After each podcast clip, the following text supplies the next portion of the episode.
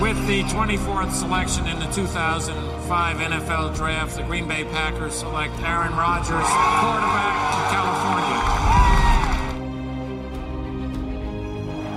The final snap of Super Bowl 45. The Green Bay Packers have won the Super Bowl.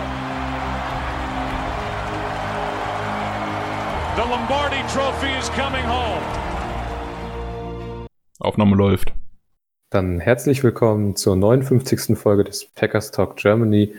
Ich bin Markus und zusammen mit dem Chris. Schönen guten Tag. Und dem Nick. Hallo. Blicken wir zurück auf das Spiel gegen die Saints und geben euch einen kleinen Ausblick auf die Falcons. Chris, wie fandest du das Spiel? Ja, ich denke, man kann sich nicht beklagen. Ähm, Win auswärts bei den Saints dritter Sieg der Saison jetzt schon. Ähm, 3-0 gestartet. Offense wieder sehr gut gespielt im Großen und Ganzen. Ähm, also insgesamt war ich auf jeden Fall sehr zufrieden. Wie liefen deine Bold Predictions? Ähm, ich hatte drei Turnover. Wir hatten, glaube ich, eins, ne? Das Fumble von sie. Mhm. War, glaube ich, das einzige. Lazar 100 plus Yards und zwei Touchdowns. Er hatte deutlich über 100 Yards, aber nur einen Touchdown. War gar nicht so schlecht. Ähm, Special Team Touchdown und Punt oder Field Goal Block ist überhaupt nicht aufgegangen. Und 25-24 Sieg für die Packers ähm, war das einzige Gute daran. Die Tendenz, dass die Packers gewinnen, waren dann sieben Punkte Unterschied, 37-30. Nicht so knapp.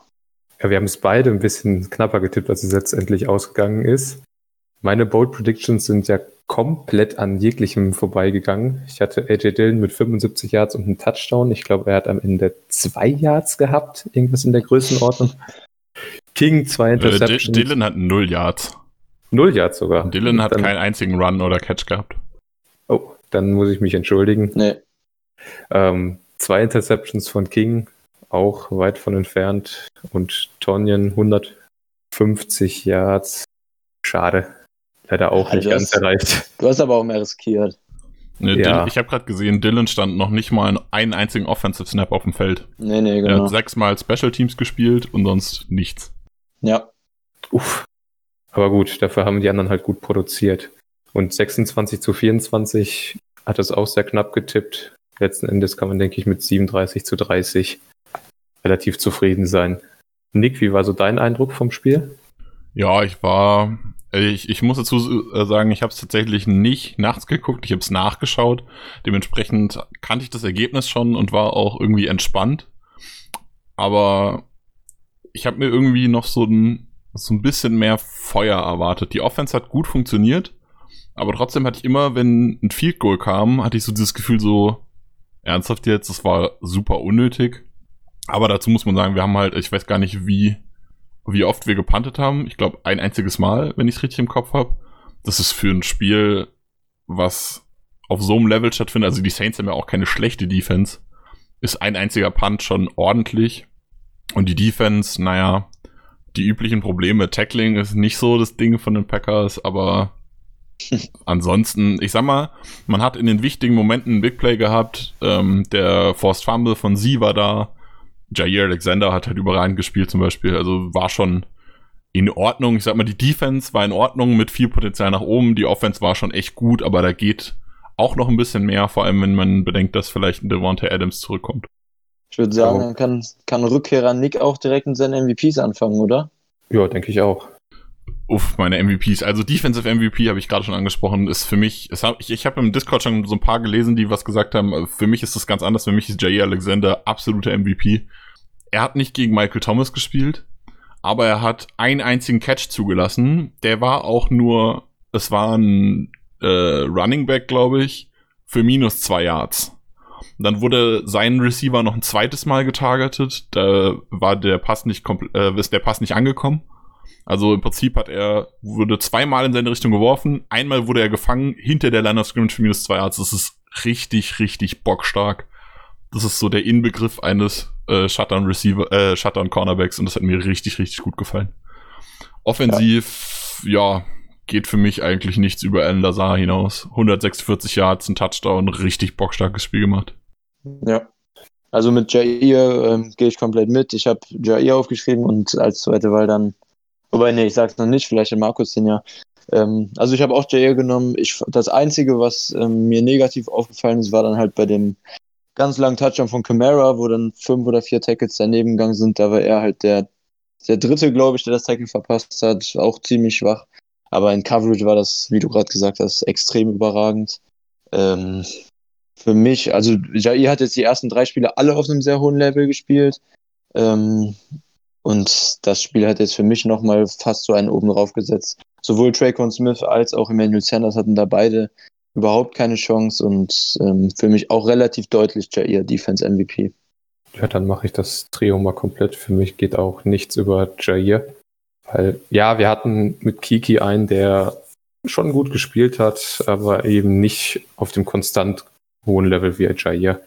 Dementsprechend für mich auch Jair Alexander. Du hast jetzt drei von drei Wochen, Jair.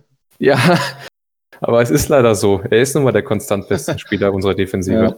Aktuell. Die ersten drei Wochen. Wen man auch okay, noch positiv, wen ich auch noch positiv erwähnen wollen würde, wäre Ty Summers. Genau, der hat ja. kein überragendes Spiel gemacht, aber dafür, dass er während des Spiels reingekommen ist als Linebacker One mit dem Communication Helm auf dem Kopf und allgemein auch sein Spiel sonst war echt gut. Also es war nicht schrecklich. Klar, er ist nicht unbedingt der Coverage-Linebacker, was weiß ich, ähm, kann man darüber diskutieren. Aber gerade dafür, dass er so als Linebacker 1 mitten im Spiel reingekommen ist, war die Leistung schon echt in Ordnung.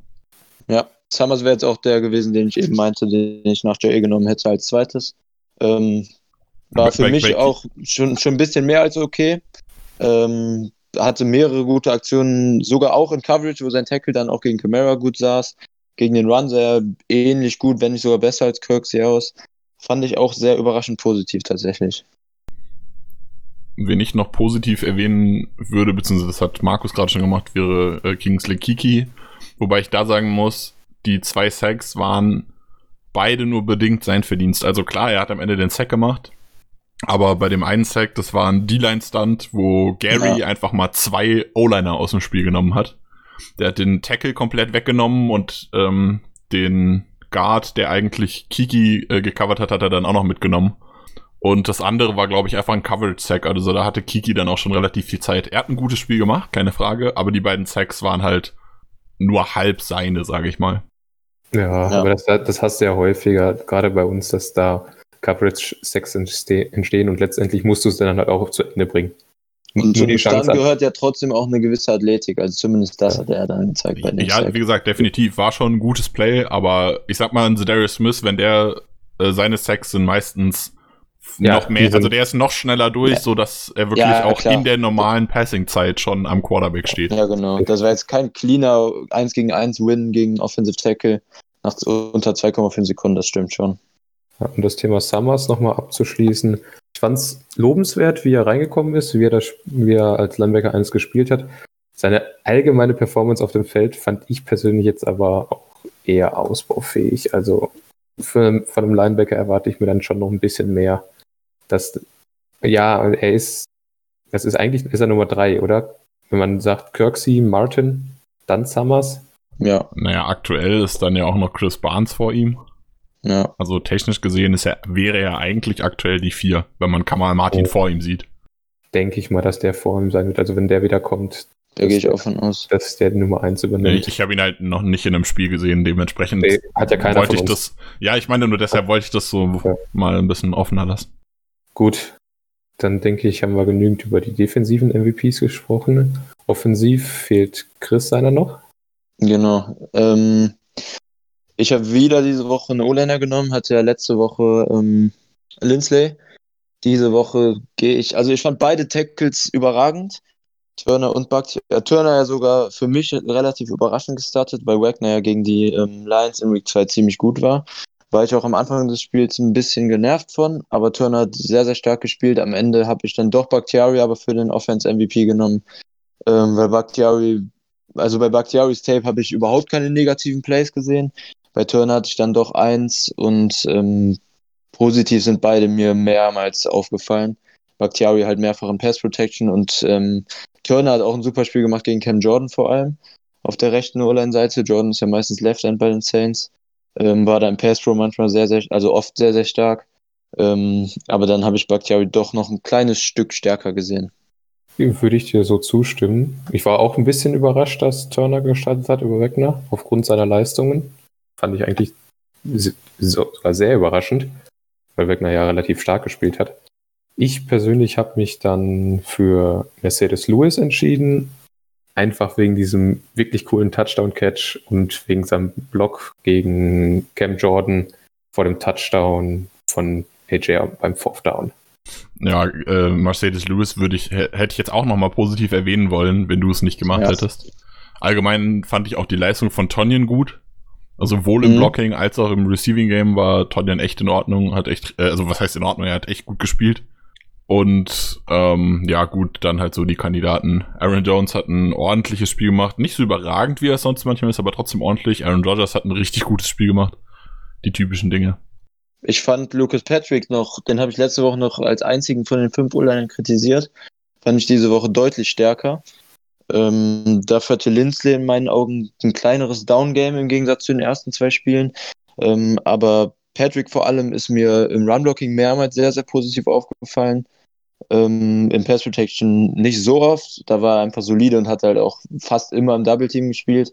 Ähm, aber im Run-Blocking fand ich das diese Woche deutlich stärker als letzte Woche. Ich bin ein bisschen froh, dass dir das mit Lindsley auch aufgefallen ist. Ich hatte nämlich das Gefühl, dass mir gerade im Run-Block fehlte mir einfach von Lindsley diese Woche so ein bisschen die Power. Ja, genau. Also ich habe ja. die letzten zwei Wochen waren immer wieder Blocks dabei, wo ich mir dachte so, boah, der schiebt da jetzt gerade anderthalb D-Liner mit was weiß ich wie viel Kilo Hype übers Feld. Ja. Und diese Woche hatte ich eher das Gefühl, der wird fast noch so ein bisschen weggeschoben. Also ich, ich fand, es war kein schwaches Spiel in dem Sinne, aber jetzt auf dem Level, was er die ersten zwei Spiele halt hatte, war das dann ähm, schon ein merkbares Downgrade, fand ich, zu den ersten zwei Spielen. Vor allem im Runblock, ja. Wobei ich denke, wir können mit dem Trade-off leben, wenn wir sagen, dass Patrick ein bisschen besser wird, wenn Lindsay dafür sich auch ein bisschen mehr zur Mitte hin einpendelt. Ja, ja. Ich denke, können wir mit der O-Line gut leben.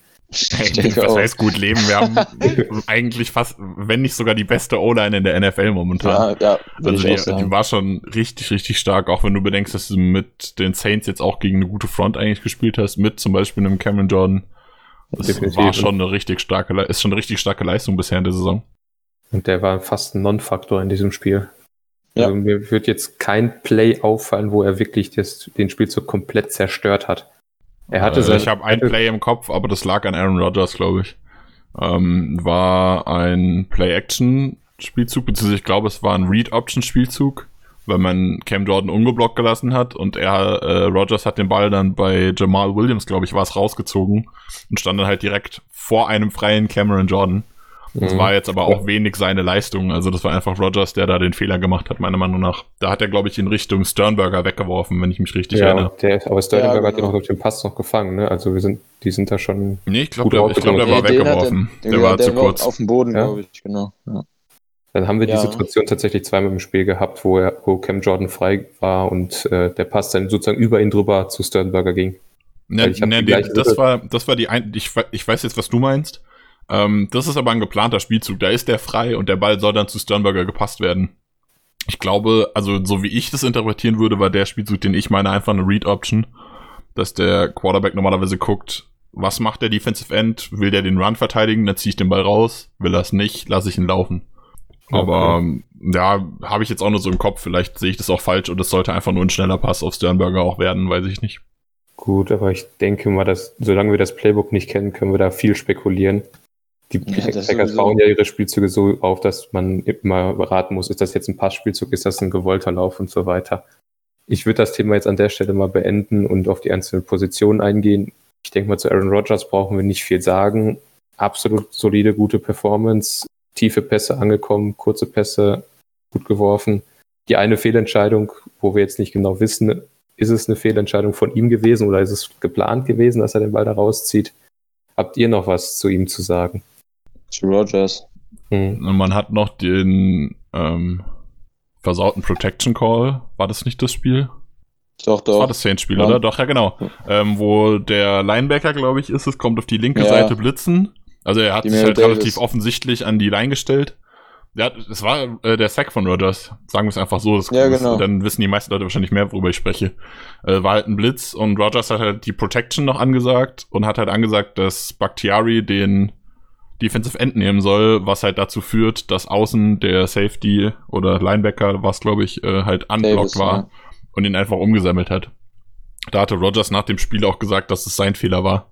Von daher würde ich ihm das noch ankreiden, aber ansonsten war es nahezu fehlerfrei. Ich glaube, ein, ein äh, Spielzug hatte ich im Kopf, wo er den lang geworfen hat auf Darius Shepard, wo ich mir, wo ich mich gefragt habe, was er gesehen hat, weil er nichts gesehen hat, was anbringbar gewesen wäre.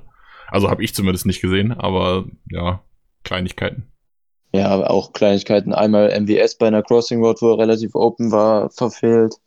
Ja, also es war in meinen Augen nicht so überragend wie die ersten zwei Wochen, aber es war immer noch sehr gut.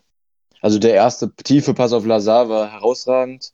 Und ansonsten ähm, hatten wir jetzt nicht so viel effektives Deep Passing Game wie die ersten zwei Wochen, aber Rogers war in dem Spiel auch wieder sehr, sehr gut. Definitiv gut. Dann die Running Backs. Wir haben gerade schon angesprochen, Aaron Jones, die ist mal nicht ganz so überragend wie die letzten Wochen. Jamal Williams meines Erachtens auch für ähnlich wie Aaron Jones ein bisschen abgebaut. Gut, die anderen haben wir gar nicht gesehen. Das haben wir vorhin schon geklärt. Tyler Irvin, wollen wir ihn bei den Running Backs mit einsortieren oder bei den Wide Receivers eigentlich? Kommt das gleiche raus, hat bei beiden nicht viel Faktor gespielt. Ja. Halt, äh, Irvin war halt viel in Motion und hat dann halt irgendwie dadurch für andere äh, Plays gebracht quasi, aber er hat selbst wenig gemacht. Ja. Aber wieder 37% Snap Count. Pendelt sich da jetzt echt so ein bei ein Drittel. Ja, Tyler Irvin ist halt auch so ein Spieler einfach, der ist schnell und tr- trotzdem Running Back erfahren und so, den kannst du halt gerade für diese äh, Jet Sweeps und sowas, ist der halt super, auch wenn du es nur fakest. Ja, es ist so seine Hauptrolle aktuell, nachdem er in der ersten Woche ein paar Mal den Ball gekriegt hat.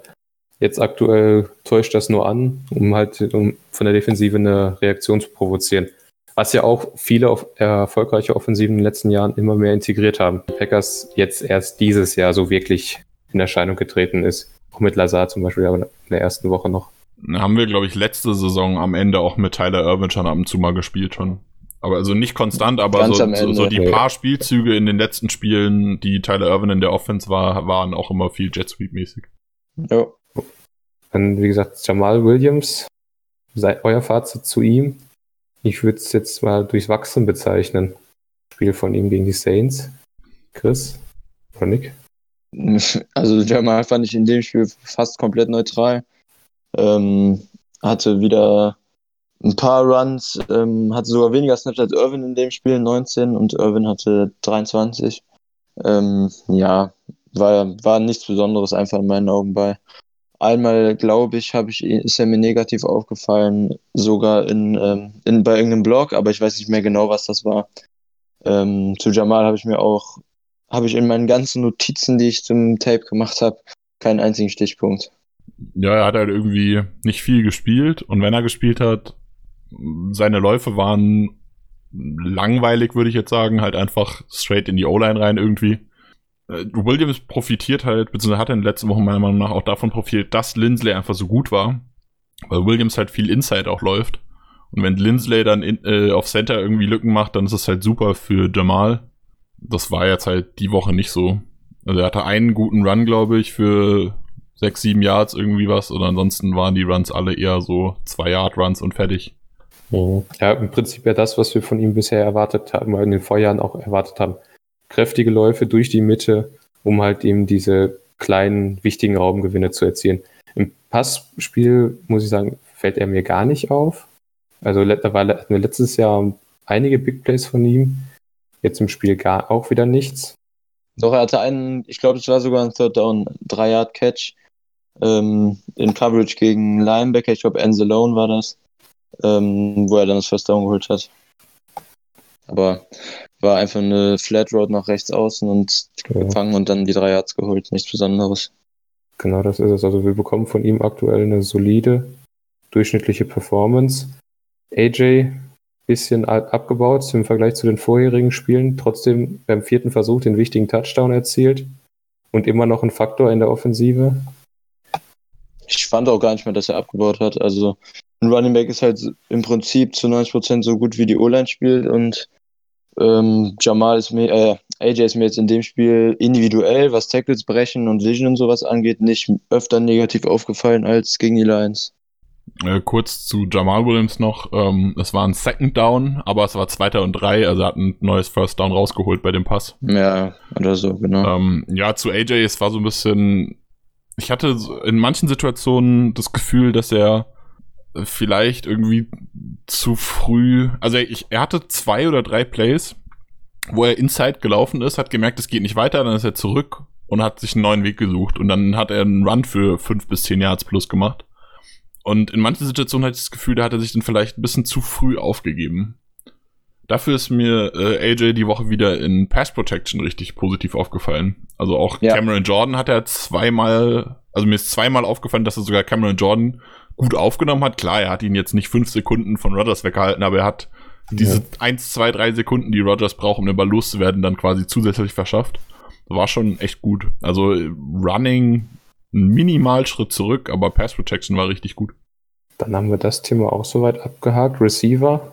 Fangen wir mit, Ed, mit Alan Lazar an. Bestes Spiel seiner Karriere bisher. 150 Yards, ein Touchdown, zwei große Catches, die wirklich, wirklich geil waren.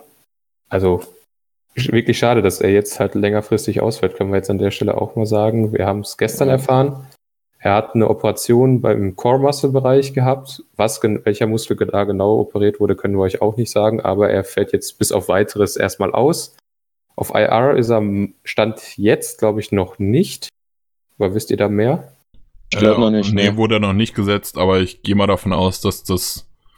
Keine Ahnung, das hat bei Lane Taylor ja auch gedauert. Also der war auch irgendwie in Spiel 1 hat er sich verletzt und ich glaube erst nach dem zweiten Spiel ist er auf IR gegangen, obwohl keiner genau wusste, wieso. Kleine Anmerkung noch zur IR. Dieses Jahr ist es drei Spiele, nicht drei Wochen. Das heißt, wenn er jetzt auf, auf die Reserveliste gesetzt werden würde, müsste er drei Spiele aussetzen. Das heißt, die Bye-Week hilft uns da in dem Fall nicht weiter. Ja, und es sind ja sonst Normalerweise sind es acht. Ja. Genau, und ja. ähm, normalerweise darfst du ja pro Saison nur zwei Spieler von IR zurückholen. Das ist diese Saison ausgesetzt, du darfst so viele zurückholen, wie du willst. Ja. Ganz wichtig. Also genau. de dementsprechend kannst du halt auch wirklich sagen, okay, ich pack jeden, der sich jetzt verletzt und halt absehbar mehr als drei Wochen, beziehungsweise jetzt mit Bye Week vier Wochen ausfällt, packe ich einfach auf IR und dann ist gut. Das könnte man, da könnte man jetzt sagen, da haben bei Lane Taylor schon ein paar gesagt, vielleicht ist es ein Zeichen, dass es schon früher, ja früher als später wieder gut sein könnte. Könnte man bei Lazar jetzt auch sagen, wobei da ist halt das Ding ist, der hat sich erst, äh, also die OP war gestern wohl Genau. Ich gehe mal davon aus, dass die Verletzung reported irgendwie, wurde irgendwie Anfang der Woche. Ich weiß gar nicht, seit wann er auf dem Injury Report draufsteht.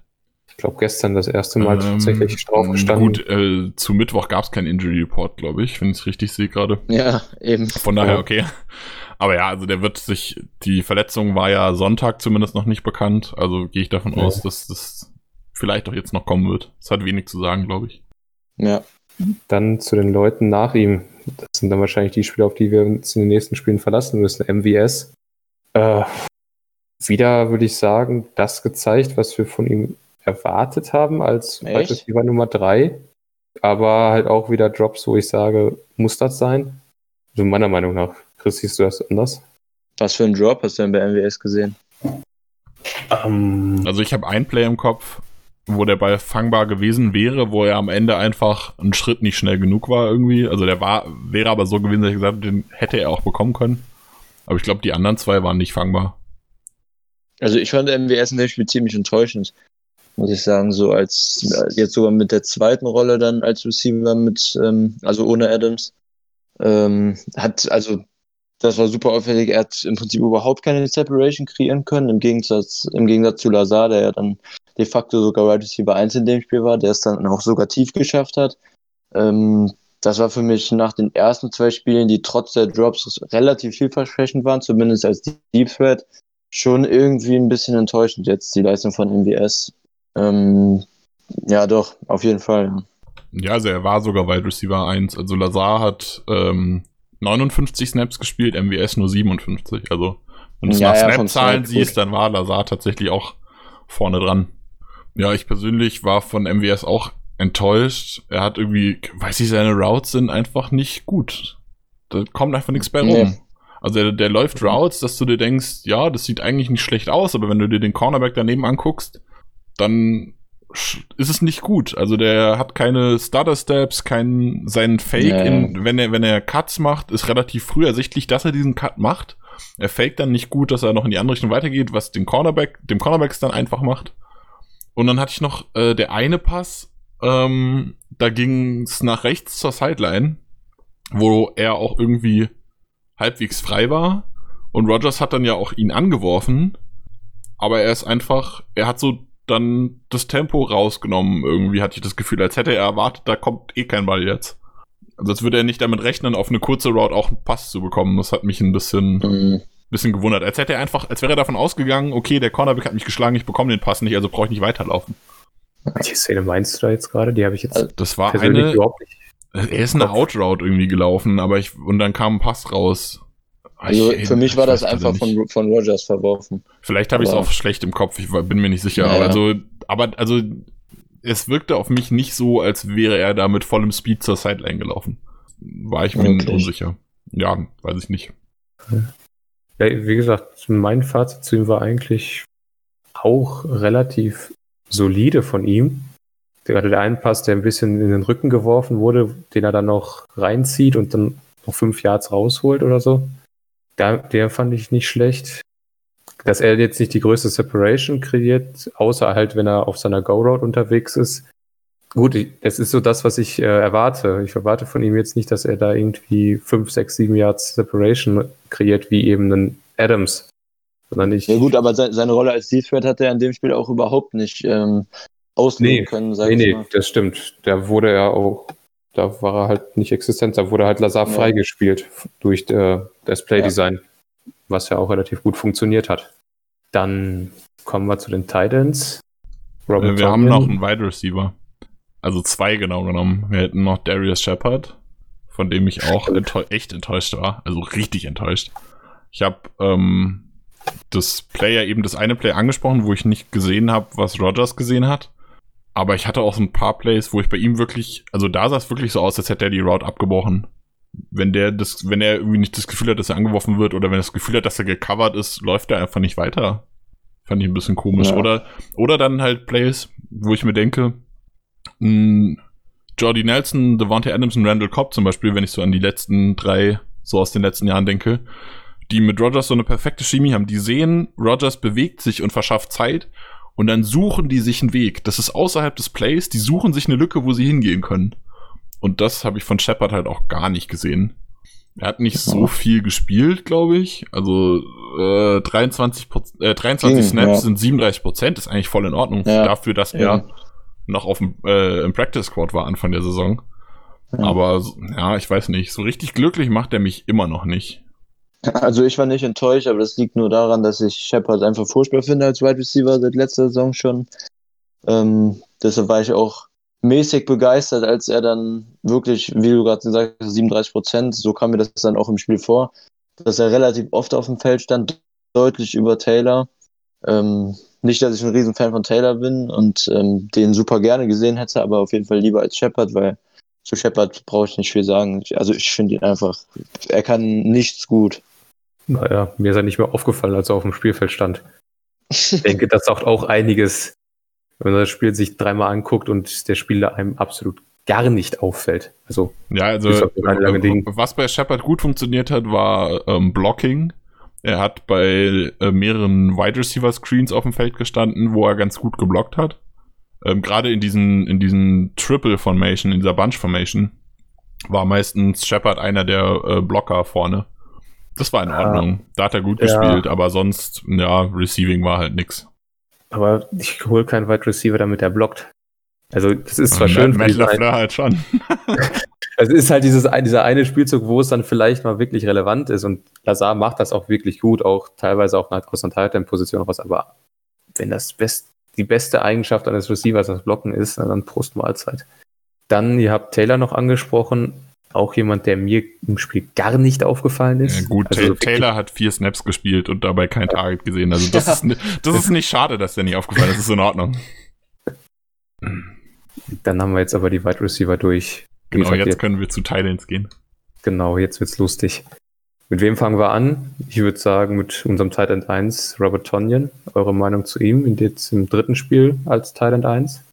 Ja, ich würde sagen, das war jetzt ähm, relativ deutlich sein bestes Spiel für mich. hat jetzt, ähm, er hat mehrmals diese Crossing Road, die Sternberg letztes Spiel zweimal gedroppt hat, ist er jetzt gelaufen. Ähm, das ist mir zum einen aufgefallen. Und dazu ähm, hat er mir im Blocking meistens ziemlich gut gefallen. Einmal ist mir sein Route Running für seine Verhältnisse ziemlich positiv aufgefallen. Ähm, und insgesamt fand ich das dann, also das Spiel hat mir ein bisschen Mut gemacht, dass er doch diese Thailand 1 Rolle, die mir offensichtlich zugemutet wird, ähm, besser ausführen kann, als ich das zumindest so erwartet habe im Vorfeld der Saison. Für mich ist Tonyan halt ein, einfach ein rundum solider Thailand, ähm, der blocken und, Receiving, und im Receiving Game halt einen Impact haben kann, aber weder irgendwo von beiden den Unterschied macht, noch da irgendwie ähm, ähm, eine Liability quasi ist, ähm, dass er der Offense am Bein hängt. Und man muss mal erwähnen, er hat jedes seiner Targets gefangen. Er ist 5 von 5, 50 Yards und ein Touchdown. Wobei also, vier von fünf Targets, glaube ich, halt auch so kurze Routen waren, wo halt nach dem Catch ich viel Yards Ich glaube, da war hat. kein Contested Catch bei. Ne, ich nee, glaube, einer war, einer war tief, also was heißt tief, tiefer. Mhm. Aber der war auch nicht contested, glaube ich. Ich glaube, da war er auch relativ frei. Also die ja, waren genau. einfach zu fangen, muss man, muss ja. man schon dazu sagen, finde ich. Naja, ich kenne einen Titan, der die nicht gefangen hat. Letztes Spiel. genau. Ja, wobei, wollen wir direkt weitergehen? Ja. Ich denke schon. Also ähm, also, mehr muss man ziemlich sagen. Das kann ich auch zu Tonyan dazu nochmal sagen. Ich finde, Tonyan ist meiner Meinung nach genau das, was ich erwartet habe, fast ein Stück besser. Was ich halt enttäuschend finde, ist, dass Sternberger die letzten Spiele so mehr war. Zur letzte Woche. Aber diese Woche war er in Ordnung. War halt, hat halt als zweiter Talent gespielt, aber hat auch die, die Pässe gefangen, die ihm zugeworfen wurden. Hat auch echt gut geblockt. Also da hat er mir auch gut gefallen dafür, dass ja immer noch so der Stand war, dass er eigentlich kein Blocker ist. War in Ordnung. Er steigert sich bei den Blocks. Ja, also äh, Sternberger jetzt gegen die Saints war so das, was ich mir langfristig erwarten, erwarte von mhm. ihm. Also solide bis gute Blocks und ein guter Receiver. Und jetzt muss er jetzt, muss er es halt noch schaffen, das über mehr Snaps aufs Feld zu bringen. Er hat jetzt diese, äh, dieses Spiel 20 Snaps nur gespielt. Und wenn er das jetzt halt über die 40 Snaps macht, zum Beispiel die Tonyan spielt, dann geht da noch einiges, denke ich. Ja, also Sternberger ist für mich jetzt, ähm, ich hatte da auch ziemlich hohe Erwartungen jetzt in die Saison vorab, ist irgendwie dann doch, sein Route Running ist noch deutlich weniger ausgeprägt, als ich das erwartet habe. Also er ist selten im 1 gegen 1 einfach offen. Ähm, seine Targets sind ja auch geschemt, das ist ja oft ähm, dieses Reverse Play, wo wir dann Play Action spielen und er dann auf die Backside läuft quasi, wo der Play Action Fake von weggeht, ähm, wo auch Tonyan jetzt in dem Spiel ein oder zwei Catches hatte auf der Route. Die läuft er sehr oft ähm, und ansonsten Downfield ist sein Route Running irgendwie, wie gesagt, doch noch ein bisschen schwächer, als ich das erwartet hatte. Aber sein Blocking ist mir auch besser aufgefallen als ähm, vorher zumindest. Dafür, dass er eigentlich als Receiving-Gefahr aus dem College gekommen ist, hat er Amsel jetzt zumindest als Blocker immerhin ganz gut auf die Reihe gekriegt. Jetzt müssen ja. die Packers noch mal vielleicht ein bisschen in die andere Richtung trainieren, dass er jetzt vielleicht auch die eine oder andere Route besser läuft und mal den Ball fängt. Gut, jetzt im letzten Spiel hat das auch ganz gut funktioniert. Wird nächste Woche interessant, wenn halt unser Wide Receiver Core noch weiter ausgedünnt ist. Da wird er vermutlich mehr Targets bekommen oder bekommen müssen, sagen wir es so rum. Wobei man dazu sagen muss, dass das auch ein häufiges Problem ist bei Receiving Titans, die aus dem College kommen, weil die meistens ein bisschen, die machen halt Krafttraining, die nehmen zu und sie lernen halt viel Blocking und sind nicht im Training nicht so viel im Receiving Game drin. Dazu kommt bei Sternberger auch dazu, dass er ja auch in der Preseason diese Saison wieder viel verletzt war, oder? Wenn ich das richtig im Kopf habe, hat, äh, ist er da länger ausgefallen. Ja, genau, am Anfang. Also ja. denke, daran liegt es auch, dass der jetzt noch nicht so krass im Passing-Game integriert ist und das kommt schon. Also ich bin da positiver Hoffnung. Dann kommen wir noch zu unserem Titan, wo wir eigentlich keine Hoffnung mehr haben, sondern nur noch Erwartungen an ihn haben, dass er seine Erfahrung weitergibt. Mercedes Lewis, ich muss sagen, der Catch war wirklich geil, den er da gemacht hat. Müssen wir jetzt, die Diskussion drumherum können wir jetzt mal weglassen. Er erlebt halt ich will nicht sagen keinen zweiten Frühling, aber er spielt halt wirklich, wirklich gut immer noch für sein Alter und auf seiner Position. Also als Blocker fand ich, wenn man seine Qualitäten angucken will, dann muss man das Game Tab jetzt angucken. Ähm, das war sowohl im Pass Pro als auch im Run Block überragend, einfach für einen Tight End. Ähm, ja, und der Catch wird es angesprochen. Super Adjustment gemacht, als Rogers dann aus der Pocket raus ist und dann die Körperkontrolle noch gehabt. Super Catch. Fand ich ein sehr, sehr gutes Spiel und Mal sehen, ob wir so ein gutes Spiel dann diese Saison nochmal kriegen werden, sogar mit so einem starken Catch. Mercedes Lewis ist einfach, der ist jetzt, wie alt ist der? 36, glaube ich. Ähm, Ja, und ist einfach 36. immer noch der beste Blocking End der Liga. Das ist einfach unglaublich, wie gut der blocken kann. Den kannst du wahrscheinlich auf Tackle stellen, das wird erstmal keinem auffallen. Den Eindruck habe ich auch Also manchmal. das ist wirklich krass. Das ist halt wie ein Tackle, der noch ein bisschen beweglicher ist und ab und zu fängt er halt mal einen Ball. Das ist schon, reicht. gefällt mir richtig, richtig gut. Klar, er Das ist ist- jetzt, er ist keine Waffe in dem Sinne im Receiving Game, aber dafür ist er halt in der, in der Pass Protection und auch im Run Block eine Waffe, wenn du dir den Touchdown von Aaron Jones anguckst. Ähm, da Ja, gehört 50 Prozent, na, eigentlich mehr, eher 70 Prozent oder so Mercedes Lewis, der Cameron Jordan einfach zur Seite ballert. Und das ist genau die Sache. Das ist ein Titan, der einen, einen der besten Pass-Rusher der Liga einfach mal ab, davon abhält, dem Running Back im Backfield Platz zu machen. Also das, Ja. das ist, zeigt einfach seine Qualität. Er ist für mich ein sechster Offensive Liner. Ja, du musst ja Ist auch ja einfach nur das, das Play. Call mal nehmen, den Pro Protection Call, dass ähm, dein, dass du den Guard und den Tackle zusammen einen, ich weiß nicht welcher Tackle, Defensive Tackle da stand, aber ähm, Ich glaube, es ist Rankins. Ich glaube, der ist, nee, Quatsch. ich, ich weiß es nicht. Die, jedenfalls haben die Saints haben keine Elite Defensive Tackle. Nee, das ist kein Kenny Clark, der da steht oder so, dem du ein Double Team unbedingt geben musst. nee. Und daneben hast du eben einen Elite, einen Elite Rusher. Und trotzdem entscheidest du dich dafür, deine beiden O-Liner, den Defensive Tackle zu doublen und deinen Tight End One-on-One mit diesem Elite Rusher zu stellen. Allein dieser Protection Call zeigt schon so viele Nüsse. Das ist unglaublich. Absolut. Dann hatten wir noch äh, John Lovett, den ich jetzt mal hier bei den Titans, das ist, der ist ja auch wie Deguara so ein H-Back, Tight End, Fullback, ähm, Hybrid nenne ich es mal. Ist mir persönlich jetzt auch in dem Spiel wieder nicht wirklich positiv aufgefallen. Also, ja, wie zwei Snaps. das? Ja, Er hat zwei Snaps gespielt und ich glaube, beide Snaps war er nicht am Run selbst beteiligt. Also kannst du Nee. halt nichts bewerten. Äh, aber ich glaube, Special Teams hat er viel ges Special Teams hat er viel gespielt. 15 Snaps. Ja, ja. Und Aber da war auch, also ist mir nicht aufgefallen, Special Teams. ne. er ist mir aufgefallen, aber nur wegen seinen Haaren. Ja. das ist mir auch nicht. Ich glaube, er hat auch keinen Tackle gehabt. Also, Nee, nee. ja, ist halt da. Ich glaube, wir müssen mal ein bisschen Tempo anziehen, sonst sitzen wir in fünf Stunden noch. Alles klar, gut. Ähm, dann würde ich sagen, handeln wir die O-Line relativ zügig ab. Ich würde sagen, bombastische Performance von dem, was sie da geleistet haben. Mit Bakhtiari als dem besten O-Liner, wie du es gesagt hast, dein Offensiv-MVP. Ja, genau. Ich glaube, Also wir können einfach beide- das übernehmen, was wir Ja. vorher schon gesagt haben, oder? Genau. Ja, eigentlich schon. Hat, Linz, hat Linz Chris ja ein vorher bisschen schon alles gesagt. Ja. Und ansonsten alle vier. Auch äh, Jenkins fand ich extrem stark. Alle vier sonst äh, sehr gut bis überragend. Gut, dann kommen wir zu unserer schlechteren Seite, zur Defensive. Dass ein Practice Squad Defensive Tackle, Starting Defensive Tackle ist im Spiel gegen die Saints, sagt, glaube ich, sehr viel über die Qualität unserer Defensive Tackle abseits von Kenny Clark aus. Seht ihr das anders, außer Kingsley Kiki, der jetzt so langsam sich anscheinend zusammenreißt, als einziger Lichtblick in dieser Äh, D-Line? welchen Defensive Tackle meinst du? Meinst du Meinst Win? du Win? Win. Der stand. Der, das das ist halt, das ist halt dieses Ding. Starter heißt, dass er im ersten Snap auf dem Feld stand. Er hat aber halt nur sechs Snaps gespielt.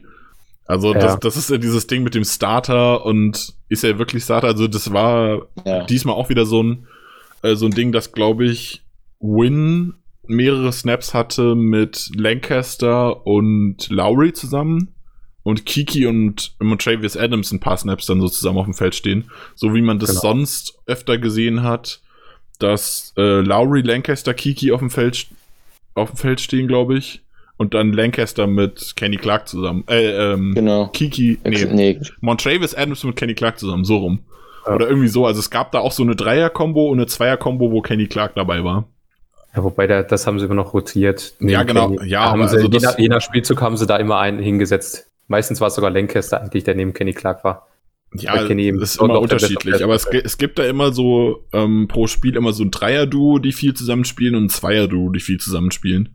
Und ich denke, Win war da halt einfach am Anfang in diesem Dreier-Duo vorgesehen und dann, ja. Also in, in dem Spiel jetzt war generell relativ viel Rotation der D-Line. Laurie, Lancaster und Kiki haben alle ziemlich genau um die 50 Prozent. Und dann ähm, relativ dicker Drop auf Adams mit 18 Prozent und Win hatte dann halt seine sechs Snaps, ergo 10 Prozent. Ähm, ja, also da waren jetzt in dem Spiel dann doch, Laurie Lancaster, Kiki, klar, die Starting Three.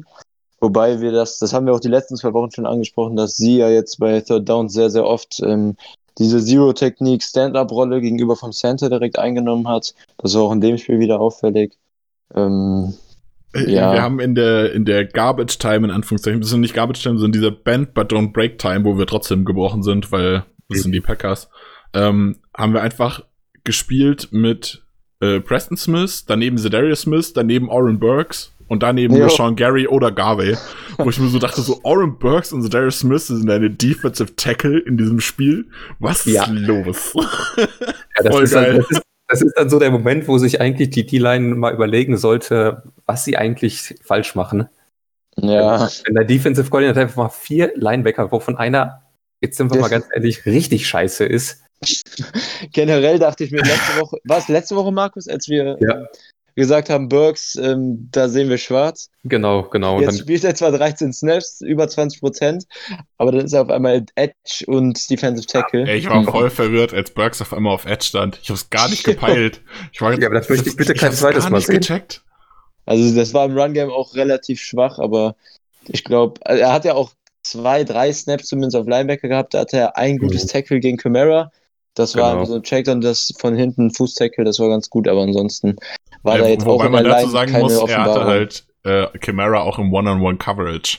Also er hat ihn ja, nicht genau. bei einem Run getackelt, sondern er hat ihn erst davon ja, ziehen lassen und dann den, Catch, den Catch getackelt. Von daher ah, hat er quasi seinen Fehler ausgebügelt. Genau, aber das ihn Tackle an sich war trotzdem gut. Er hatte aber noch einen zweiten Tackle, wenn ich es richtig im Kopf habe. Und der war sogar in Ordnung. Ähm, kann ich dir jetzt gerade gar nicht so ein, sagen. Ich glaube, es müsste ein Run von äh, ja, Murray gewesen sein. Er hat zwei Tackles definitiv. Also, also ich erinnere mich an einen Run von Murray, den er, glaube ich, getackelt hat, wobei ich mir gerade nicht sicher bin, ob er das war oder nicht. Aber ja. ja also. Ach, und er hatte das Force Fumble im Special Team. Das darf man eigentlich nicht außer Acht lassen. Stimmt, nee, das, das war gut. Sie.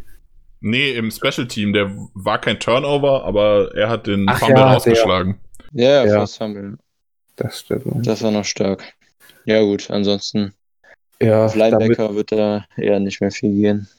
Nee, und ich würde jetzt auch äh, nochmal kurz zu Sie kommen. Hatte den einen Highlight-Play, was wirklich, wirklich, wirklich wichtig war, wo er den Fumble gegen Taysom Hill forst.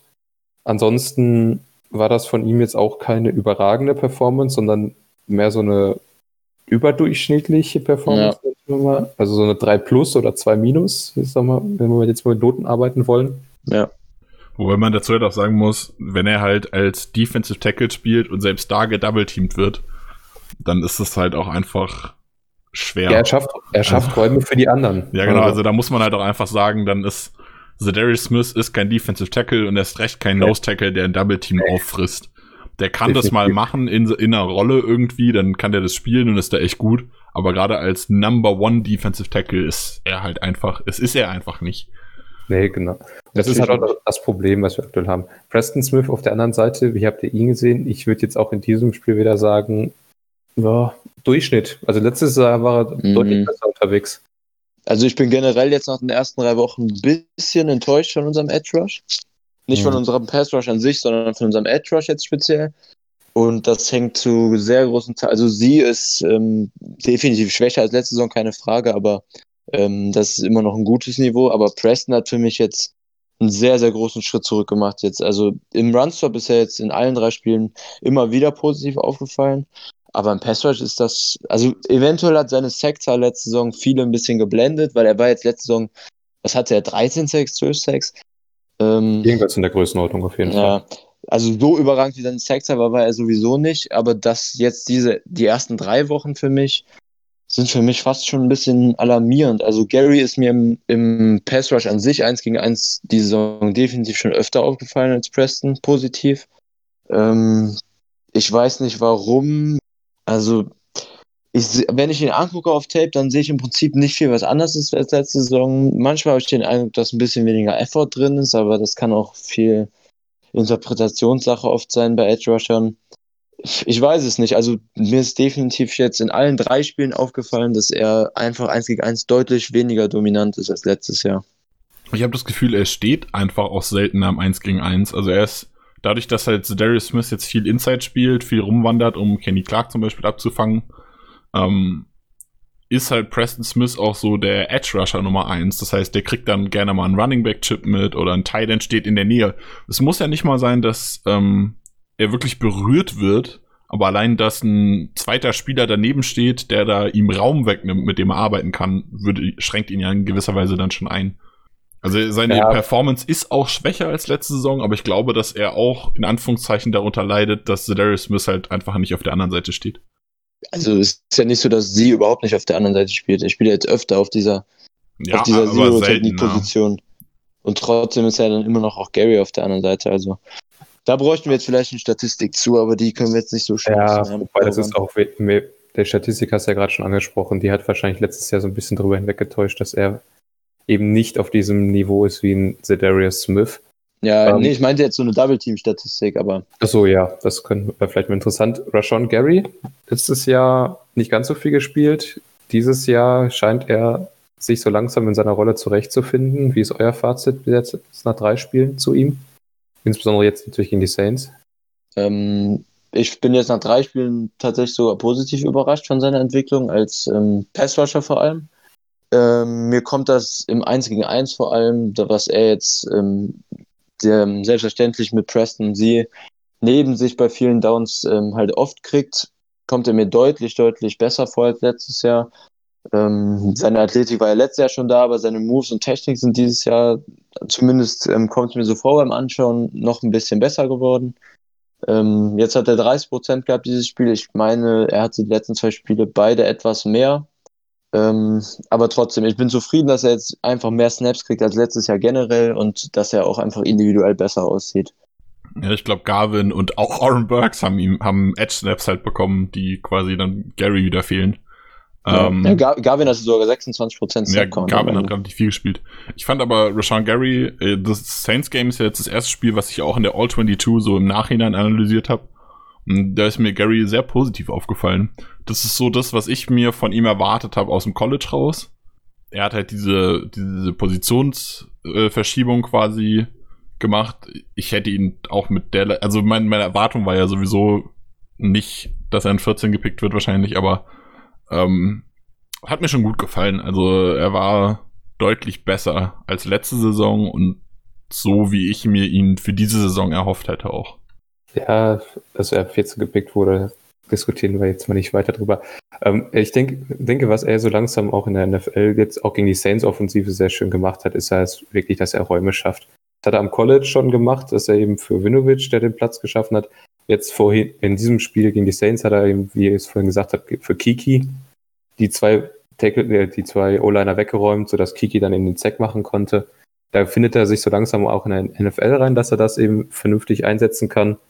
Und er, man sieht es auch so langsam, bekommt er einen Plan davon, was er im Pass Rush macht. Er versucht einzelne technische Sachen, um halt an Gegner vorbeizukommen. Und auch gegen die Saints, gegen die eine wirklich gute Tackle, äh, gut, wirklich gutes Tackle-Duo haben, hat er sich, hat er zumindest seinen Boden gehalten. Ja, also ich, ich finde halt bei äh, ihm halt besonders beeindruckend, dass er halt wirklich diese Power mit der Beweglichkeit bringt. Das hat man zum Beispiel auch bei diesem angesprochenen Kiki-Sack gesehen. Ähm, der hat genug Power, um den Offensive Tackle wirklich wegzupushen und hat dann aber trotzdem noch die Beweglichkeit, den Guard mit aufzunehmen und dabei nicht den Tackle zu verlieren.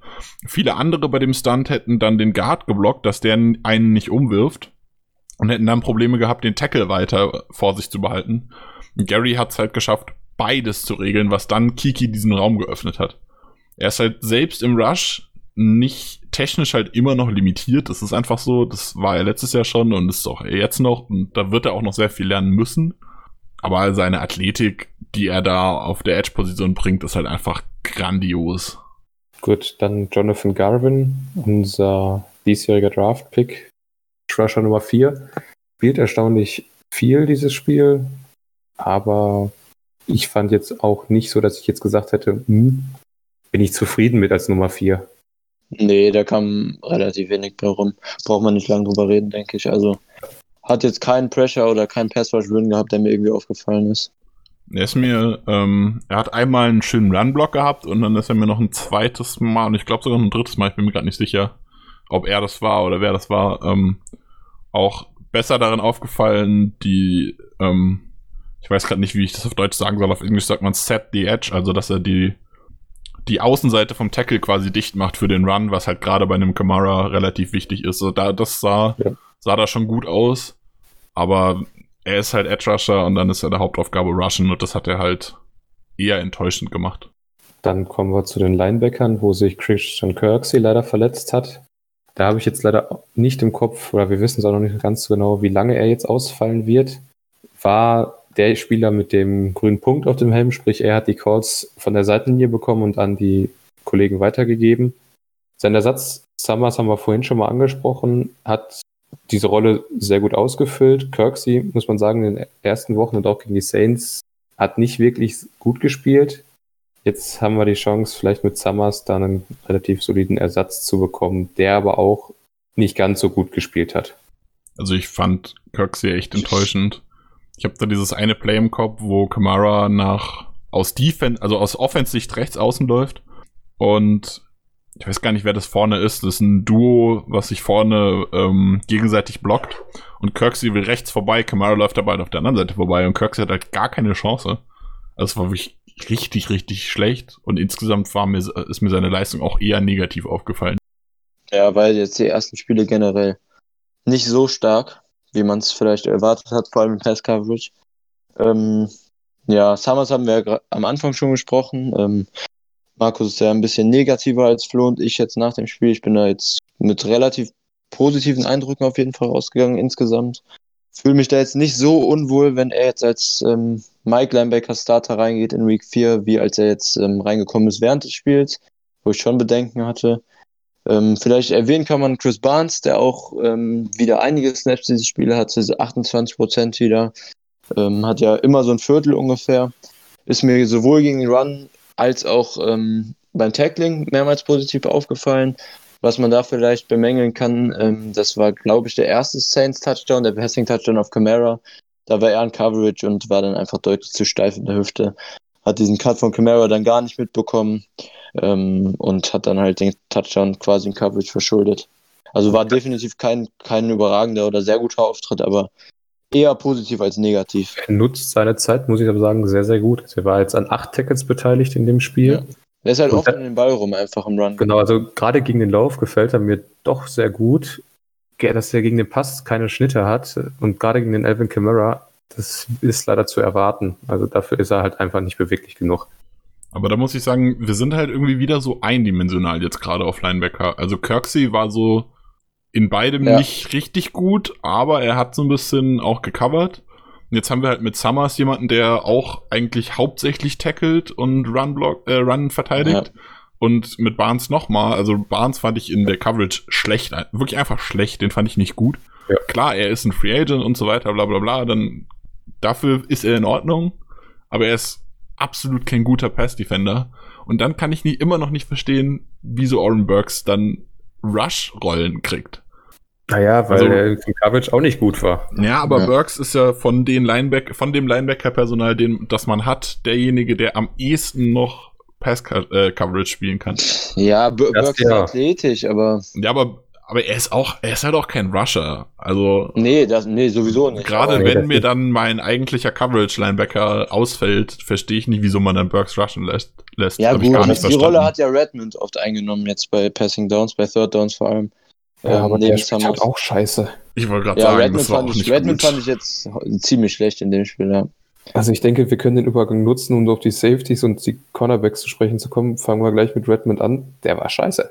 Also, Thema erledigt, meiner Meinung nach. Ey, ich habe noch nie so viele Sp äh, Miss-Tackles von einem Spieler gesehen und ich schaue schon länger Packers Football. Jo, Redmond hatte ähm, auch den, die Chance, Camara bei seinem 50 Yard Receiving Touch, oder wie lange war der eigentlich am Ende, ich weiß es nicht, ähm, ist mir egal, aber das war. Ja, 52 Yards. Auf, auf, jeden Fall war er der, der die Chance hatte, Camara hinter der Line of Scrimmage schon zu tackeln, der dann quasi die, die Horrorshow eröffnet hat mit dem Miss-Tackle.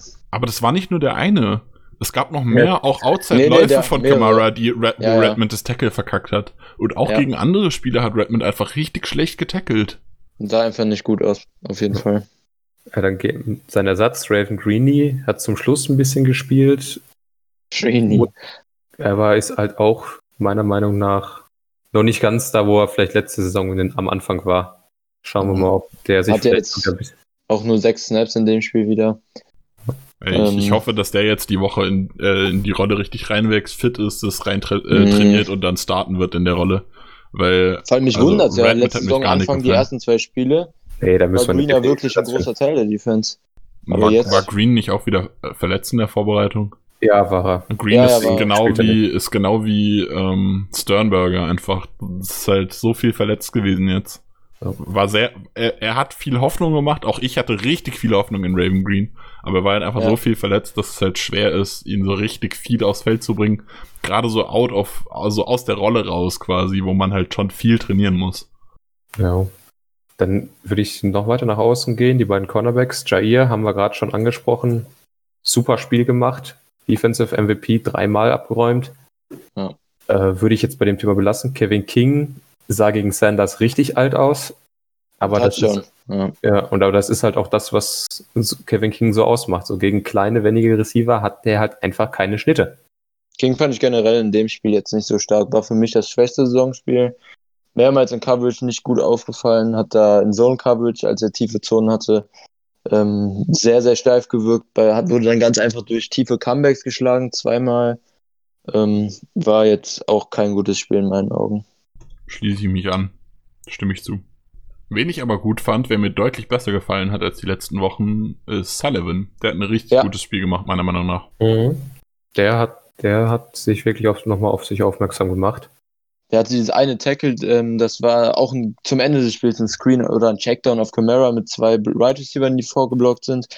Ähm, und er hat da komplett zugemacht, dann am Ende auch das Tackle for Loss gesetzt.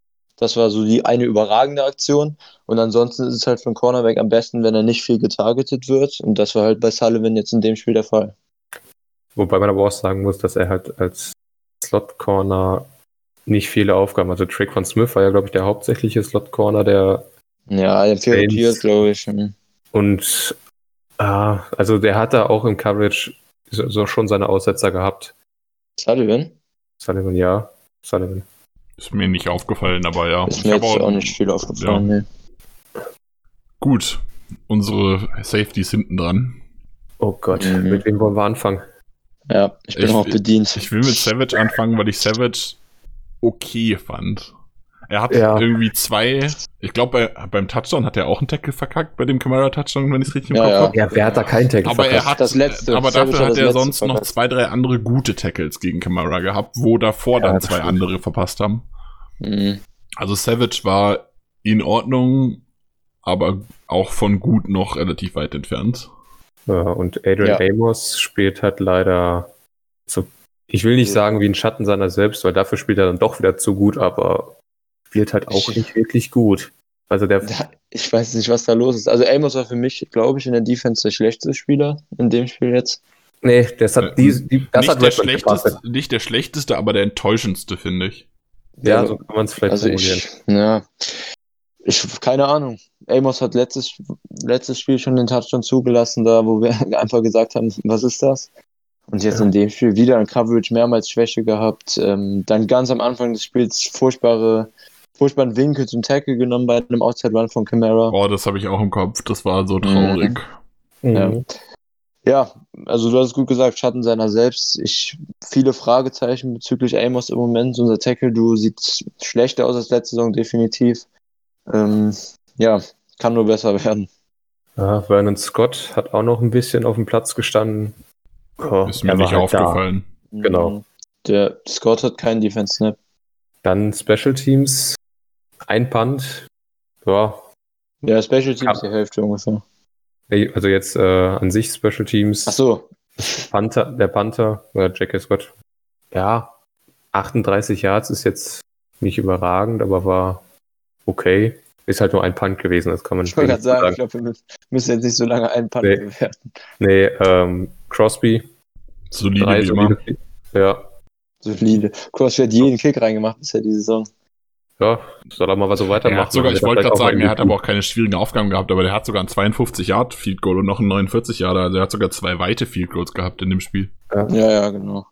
Aber es ist auch wichtig. Dann würde ich sagen, sind wir mit dem Spiel soweit durch oder habt ihr noch irgendjemanden, den ihr erwähnen wollt? Ging ja schnell. Da haben wir alle durchgesprochen. Dann blicken wir mal auf unseren Gegner, auf die Atlanta Falcons, die es geschafft haben, äh, einen W wollen wir gerade noch mal ganz kurz den Injury Report durchgehen? Ja, Von der Jo, Woche? können wir machen. Ähm, wir haben äh, Davante Adams Limited, da ist die Möglichkeit, dass er am Wochenende wieder spielt, was natürlich wichtig wäre, weil, wir haben es vorher schon angesprochen, Alan Lazar äh, irgendwie im Rumpfbereich operiert wurde am Muskel und deshalb äh, ausfällt. Mercedes Lewis hat mit einer Knieverletzung nicht trainiert. Kirksey Oh, hat shit. mit seiner Brustverletzung nicht trainiert. DeGuara hat mit seiner Knöchelverletzung immer noch nicht trainiert. Dann Limited war Kenny Clark, positiv. Ähm, Rashan Gary hat irgendwas am Knöchel. Z. Smith hat irgendwas am Knöchel, hat Limited trainiert. Und Randy Ramsey hat irgendwas am Groin ist Schulter, glaube ich, ne? Boah, da ist mich jetzt komplett auf dem falschen Fuß erwischt. Schulter ist Shoulder, soweit ich weiß. Groin ist Äh, Leiste. Leiste, stimmt, nicht Schulter, Leiste. Entschuldigung. Das ist, ja, das ist ja auch das, was Ähm, Kenny Clark die ganze Zeit rausnimmt. Ja, stimmt. Ähm, ja, Billy Turner hat voll trainiert und Elton Jenkins hat voll trainiert. Und und Jair Alexander Jair. hat voll drin, obwohl er eine Handverletzung hat. Habt ihr das mitbekommen, was der ihr hat? Nein, Nee. gar nicht. Okay, weil die, die anderen beiden Verletzungen waren ja, glaube ich, letzte Woche auch schon drauf. Turner Ja. und, also Turner ist ja das Ding, womit er raus war und äh, Jenkins stand, glaube ich, auch schon drauf mit Backrip. Ja, das ist die Woche vor, also in ein oder zwei Trainings vor dem Spiel ist es, Ja. glaube ich, draufgekommen. Okay, dann Falcons. Falcons. Genau, fangen wir damit, also erstmal den Fall zu schaffen, zweimal hintereinander so große Führung aus der Hand zu geben, ist eine Wahrscheinlichkeit von 1 zu einer Million gewesen. Gegen die Bear sah die Offense am Anfang ohne Julio Jones relativ okay aus. Todd Gurley ist eigentlich mittelmäßig, also weit von dem entfernt, wie gut er mal war. Russell Gage hat sich so ein bisschen in den Vordergrund gespielt als Slot Receiver. Wie seht ihr das? Mit Ryan spielt immer noch auf einem guten Level. Ja, also Ryan hat ähm, jetzt in dem Spiel, ich weiß nicht, ob ihr da ähm, das Spiel nochmal angeguckt habt, genauer. Aber ich, Da waren, also es war auf gar keinen Fall ein überragendes Spiel, so ist die ganze Saison bei ihm ein bisschen. Für mich ist das Niveau, was er jetzt spielt, so ein bisschen niedriger als die letzten Jahre, aber ähm, das ist immer noch so, ich würde sagen, leicht überdurchschnittliches Niveau, was er hat. Mm, ohne, ohne Julio ist es dann natürlich auch für die Falcons Offense generell schwerer, aber dafür spielt Kevin Ridley bisher eine absolut überragende Saison, ist sowieso einer der besten Roadrunner der NFL und hat jetzt gegen nicht unbedingt die leichtesten Defenses, wobei die Cowboys ähm, da jetzt nicht zuzählen, aber vorher ähm, auch gegen die Bears als Nummer 1 Wide Receiver super gespielt, ähm, wird einfach immer open, hat Separation. Der sollte auch für unsere Defense ein relativ großes Problem werden, so oder so, ob Julio spielt oder nicht. Ja, wobei da halt das Ding ist, wenn Julio out ist, dann hast du halt Ridley gegen äh, Jair Alexander. Das könnte schon ein geiles Matchup werden. das wird Also definitiv. Jair gegen Julio ist auch geil. Aber Mhm. ich sag mal, für uns wäre es natürlich gerade, wenn man sich anschaut, wie King diese Woche gespielt hat, wäre es nicht schlecht, wenn Julio Jones äh, am Wochenende wieder ausfällt. Wenn wir Kevin Ridley gegen Jay Alexander hätten. Wäre schon schön. Ich hatte bei Matt Ryan ein bisschen das Gefühl, er hat sehr viel Probleme mit Pressure, was natürlich gegen die Bears dumm ist, weil die Bears halt schwierig. also die Bears haben halt einen bombastischen Rush. Und also da habe ich das Gefühl gehabt, Matt Ryan ist da so ein bisschen anfällig gegen gewesen. Dementsprechend wäre es auch noch wichtiger, dass Kenny Clark wieder fit wird. Also die O-Line der Falcons ist halt echt nicht gut. Die sind halt auch von Verletzungen geprägt. Der Draft-Pick aus dem letzten Jahr, der Erstrunden-Pick McGarry ist raus. Also der hat Limited trainiert. Julio übrigens auch Ja. Limited trainiert mit seiner Oberschenkelverletzungen. Ja, genau. Right Tackle hat jetzt Matt Gono die letzten zwei Spiele gespielt. Der wurde von Mac absolut auseinandergenommen mehrmals. Ähm, Mac hatte da jetzt das beste Spiel seit langem wieder. Ja. Ansonsten, ja, die O-Lines im Run-Blocking ziemlich schwach. Ähm, hat sich im Pass Protect ein bisschen gefangen. Ähm, Lindström ist mir jetzt in mehreren Spielen, die ich von den Falcons gesehen habe, weil er jetzt ja auch First-Round-Pick von den Falcons, ähm, extrem stark aufgefallen. Also der ist da mit Abstand der beste Run-Blocker an der Line, auch sehr mobil. Ähm, sehr, sehr oft gepult jetzt auch gegen die Bears. Immer wieder. Und ansonsten ist ähm, Jake Matthews noch zu erwähnen. Left Tackle ist einfach so ein absolut solider Left Tackle. Nicht so herausragend wie Bakhtiari, Ronnie Stanley in der, in der, ähm, in dem Bereich, aber einfach so ein mittelmäßiger Left Tackle, der immer wieder solide Spiele hat. In der Regel. Ja, ansonsten O-Line-mäßig Center Alex Mack kann man wenig äh, Negatives zu sagen, meiner Meinung nach, auch wenn er nicht auf dem Niveau spielt, wie er schon gespielt hat. Ja, genau. Spielt solide bis du, solide durchschnittlich. Backup ist übrigens Justin McRae, falls sich jemand noch an den erinnert. ähm, ja, viel, gibt's, viel mehr gibt es zu der O-Line nicht zu sagen. Wide Receiver hatte ich gerade schon angesprochen. Russell Gage ist auf dem aufsteigenden Ast gewesen, ist aber jetzt mit einer Concussion limited. Genau. Da sehe ich noch nicht, wer den außer Jair vernünftig covern könnte bei uns. Der könnte ein Problem werden, wenn er spielt. Ja, ist halt für so Analyse-Targets immer ganz gut, aber Genau. ist jetzt kein Wide Receiver, der irgendwie eine super, super gefährlich ähm, vertikal ist oder sowas. Also Okay. da mache ich mir dann weniger Sorgen drum. Da wäre schon wichtiger, wenn Julio ausfällt, aber das ist natürlich selbstverständlich. Wer jetzt gegen die Bears zum Beispiel viel gespielt hat, waren noch ähm, Olamide Zacchaeus und Paul. Ähm, beides ähm, jüngere Wide Receiver, die wenig NFL-Erfahrung haben, sind auch nicht wirklich positiv aufgefallen in dem Spiel. Wer dagegen positiv aufgefallen ist, ist Brian Hill. Also die Running Back Gruppe der Falcons, wie gesagt, angeführt von Todd Gurley, der nicht auf dem zum Glück nicht auf dem Niveau spielt, wie er schon gespielt hat. Brian Hill und Ito Smith sind Nummer zwei und drei. Brian Hill immer für ein Big Play gut. Sie, ähm, Ito Smith ein ziemlich kräftiger Läufer, der gerade in Short Yardage Situationen eingesetzt wird. Von daher eine sehr gute Kombination mit zwei Big Play Runnern, mit Gurley und Hill und mit Ito Smith einen hinten dran, der für die kurzen Yards zu haben ist. Die anderen beiden, Ollison und Smith, sind halt da. Ja, das Running Game ist halt wie letzte Saison einfach immer noch sehr, sehr ineffektiv. Ähm, Titans ist jetzt Hayden Hurst neu gekommen von den, Falc äh, von den ähm, Ravens. First. Round Pick gewesen. Ähm, hatte eigentlich einen ganz guten Einstand jetzt in seine, in seine ersten Spiele bei den Falcons. Ähm, Luke Stocker Ja. ist so Titan 2, der ist eher der, hat eher die Blocking-Rolle. Ähm, ja, die Falcons kriegen es ja generell ganz gut hin, dass sie ihre Titans viel in Lücken von Zone Coverage Scheme hat man bei, ähm, bei ähm, Cooper letzte Saison auch immer wieder gemerkt. Das war so seine Stärke. Das macht die, machen die Falcons in der Offense eigentlich ganz gut so. Ja, Ja, Viel mehr gibt es zu hören. Defense, Hörst, hörst auch nicht zu sagen, ne? genau. Die Defense bereitet da schon ein bisschen mehr Sorgen aus Falcons Sicht. Ja, wobei da auch der Großteil irgendwie auf dem Injury Report zu finden ist.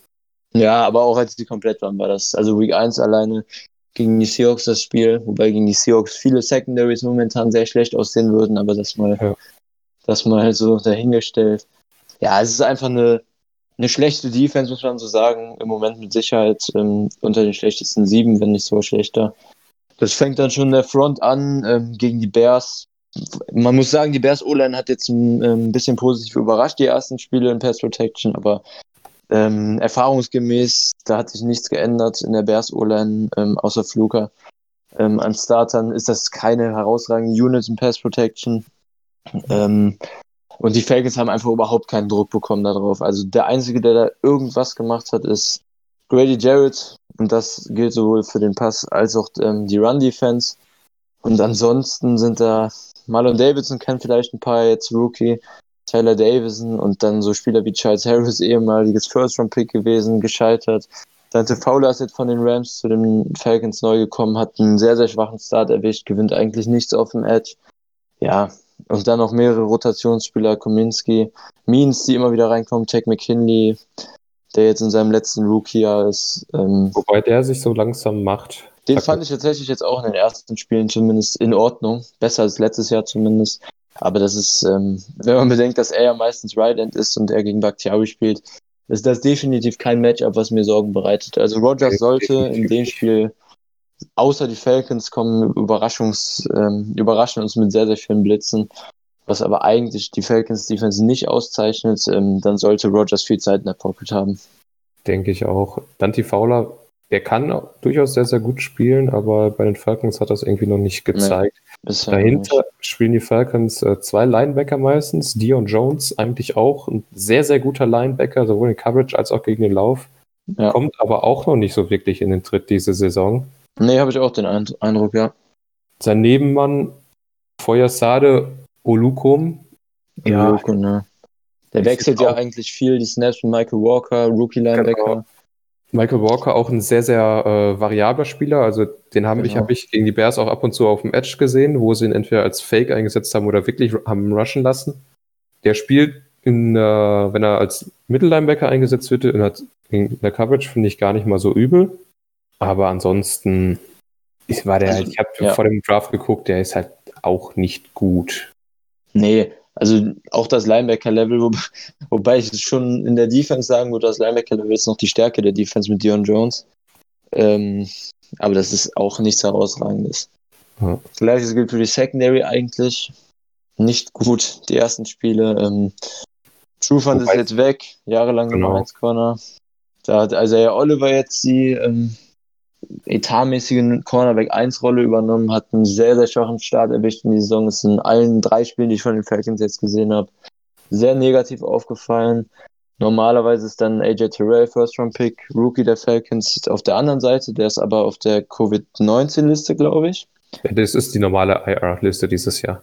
Ja, ja ähm, hatte aber auch keinen guten Einstand, war dann Week 2 aber zumindest ein bisschen besser. Ähm, und im Slot hat dann normalerweise da Chris Denard gespielt, der mir sogar ganz gut gefallen hat in den Spielen bisher, der sich jetzt aber auch verletzt hat. Ähm, da hat dann jetzt auch gegen die Bears Ray Wilson im Slot gespielt. Ähm, das heißt, gegen uns werden dann voraussichtlich Oliver, Ray Wilson ähm, und Kendall Sheffield auf den drei Starting Cornerback Positionen spielen und das sind definitiv Matchups, die wir auch ohne Lazar, ohne Adams wird es dann vielleicht sogar ein ausgeglichenes Duell mit unseren Right Receivers, aber auch ohne Lazar und mit Adams sowieso dann sollte das dann auch relativ deutlich an uns gehen. Zu den Safeties kann man noch sagen, da Monty Kasi hat zwei Saisons gehabt, wo er sehr viele Interceptions hatte. Ist jetzt Mhm. aktuell auch Starter oder spielt die meisten Snaps, weil halt Ricardo Allen und Keanu Neal als theoretisch ein unfassbar gutes Safety-Duo ist. Neil vor allem, ja. Ähm, auch so ein bisschen mit Verletzungen hadern. Neal war eine Zeit lang mal, hat man gesagt, das ist so ein Baby-Chancellor, Ja, aber der kommt jetzt in letzter Zeit auch nicht über den Start, über diesen Talent, potenziellen Talentstatus hinaus. Irgendwie, da fehlt so ein bisschen der letzte Schritt. Schritt jetzt mit den Verletzungen ist natürlich komplett schwierig für ihn. Trotzdem hat er jetzt letzten Spiele gespielt. Allen ist eigentlich ein Free Safety, der viel in der Zone eingesetzt wird. Hat ein, zwei gute Plays gehabt, aber ansonsten ist der auch nicht gut. also Kasi ist ja so von den Safeties in Coverage, der, der auch teilweise im Slot spielt.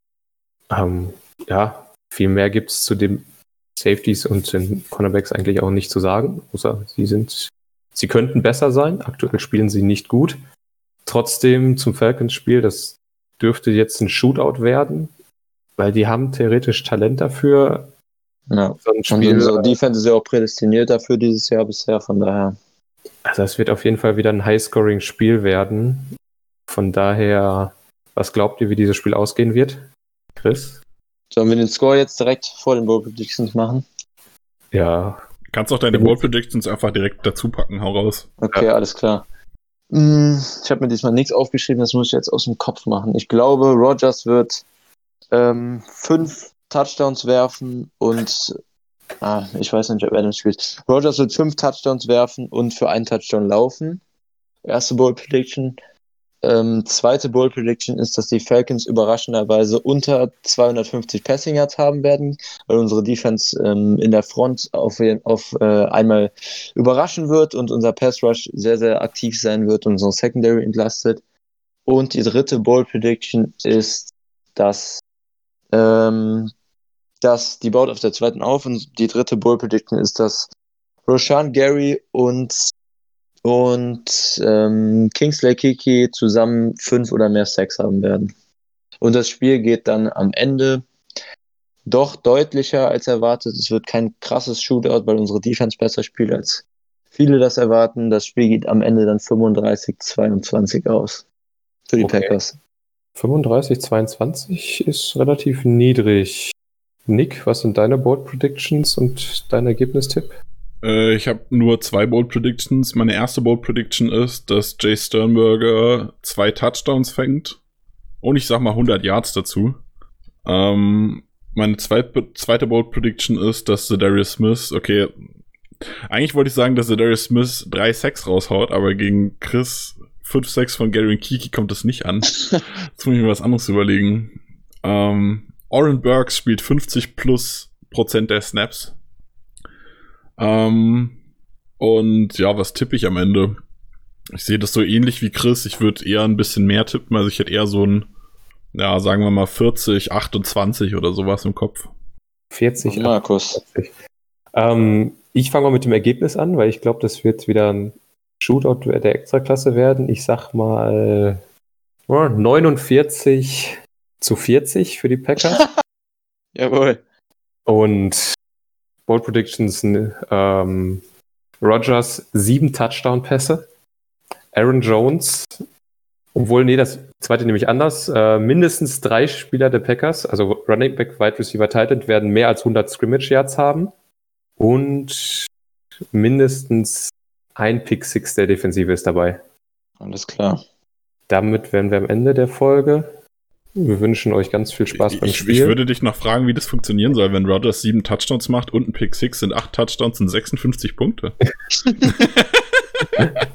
Egal. Die bauen sich aufeinander auf. Das war's. Damit habe ich nicht gerechnet. Dann mach 56 Punkte. okay. Trage ich ein. Ja. Nee, Da hat mich meine Mathekenntnisse mal kurz im Stich gelassen. Passiert. Alles klar. Dann viel Spaß beim Spiel. Go Pack Go. Bis zum nächsten Mal. Go Pack Go. Go Pack Go.